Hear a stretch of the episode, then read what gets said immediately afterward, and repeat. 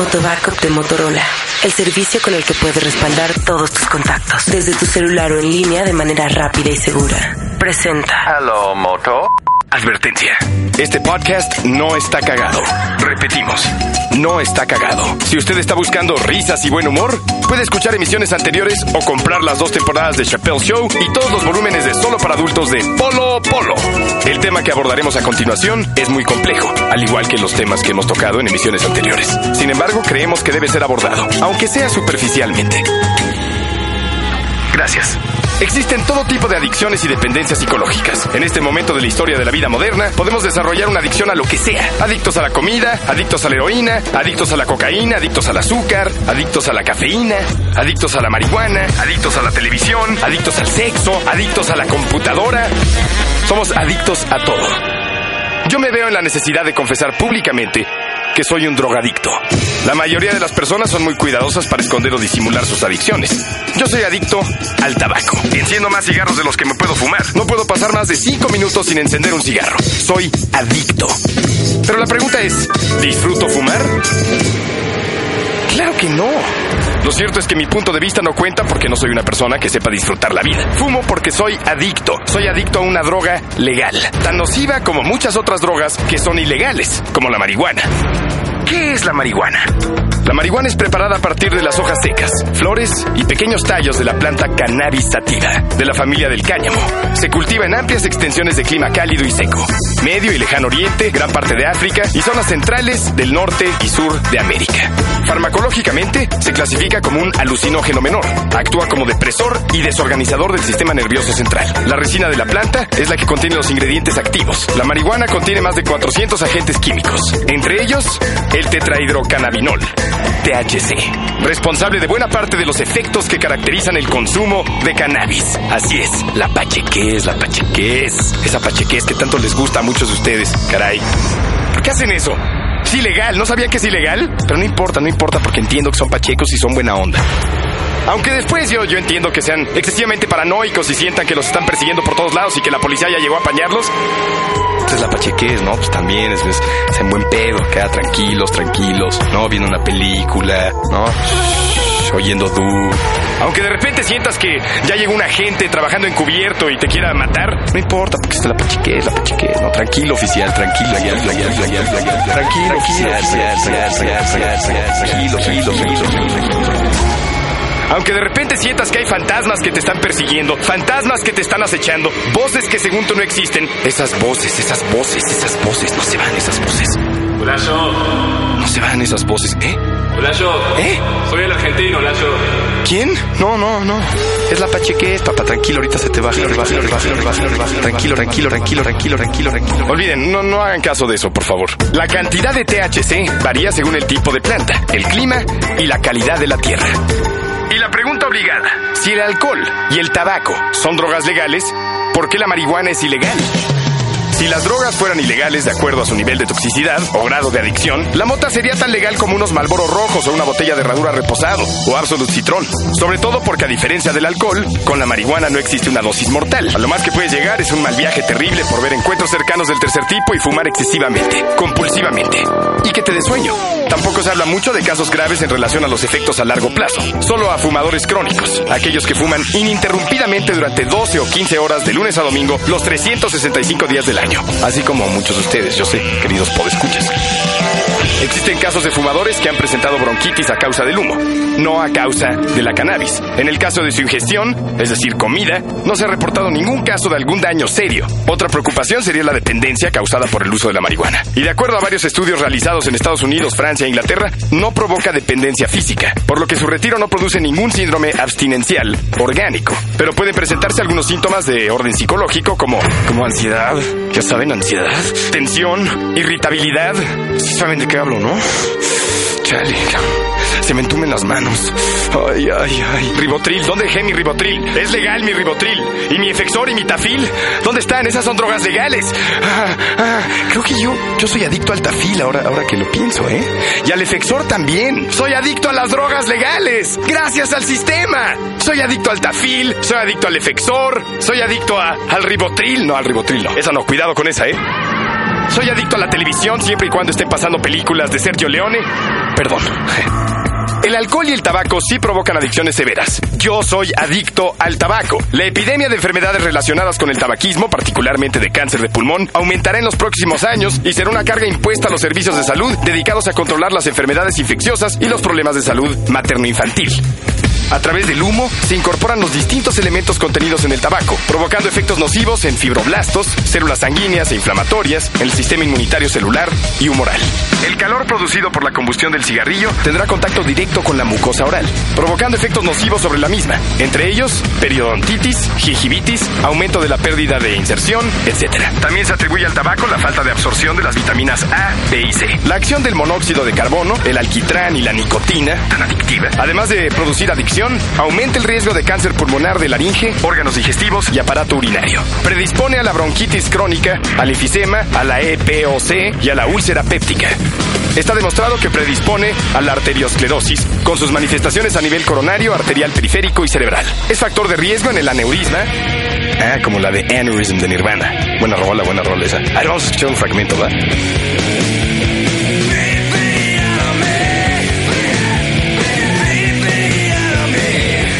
De Nirvana, huevo.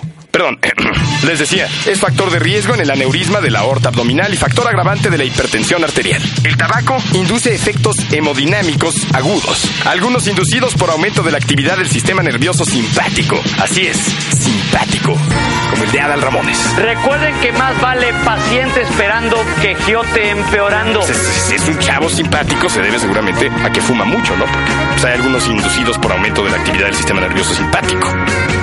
Aumenta la frecuencia cardíaca, provoca vasoconstricción inadecuada, aumento de la tensión arterial y del consumo de oxígeno. Favorece la agregación plaquetaria y la disfunción endotelial. La oxigenación tisular también se compromete por incremento de la llamada carboxihemoglobina. Los fumadores son más propensos a padecer las consecuencias de la llegada de las bajas temperaturas, especialmente si padecen afecciones en las vías respiratorias como yo, cuyas consecuencias producen la muerte de 10 millones de personas por año en el mundo.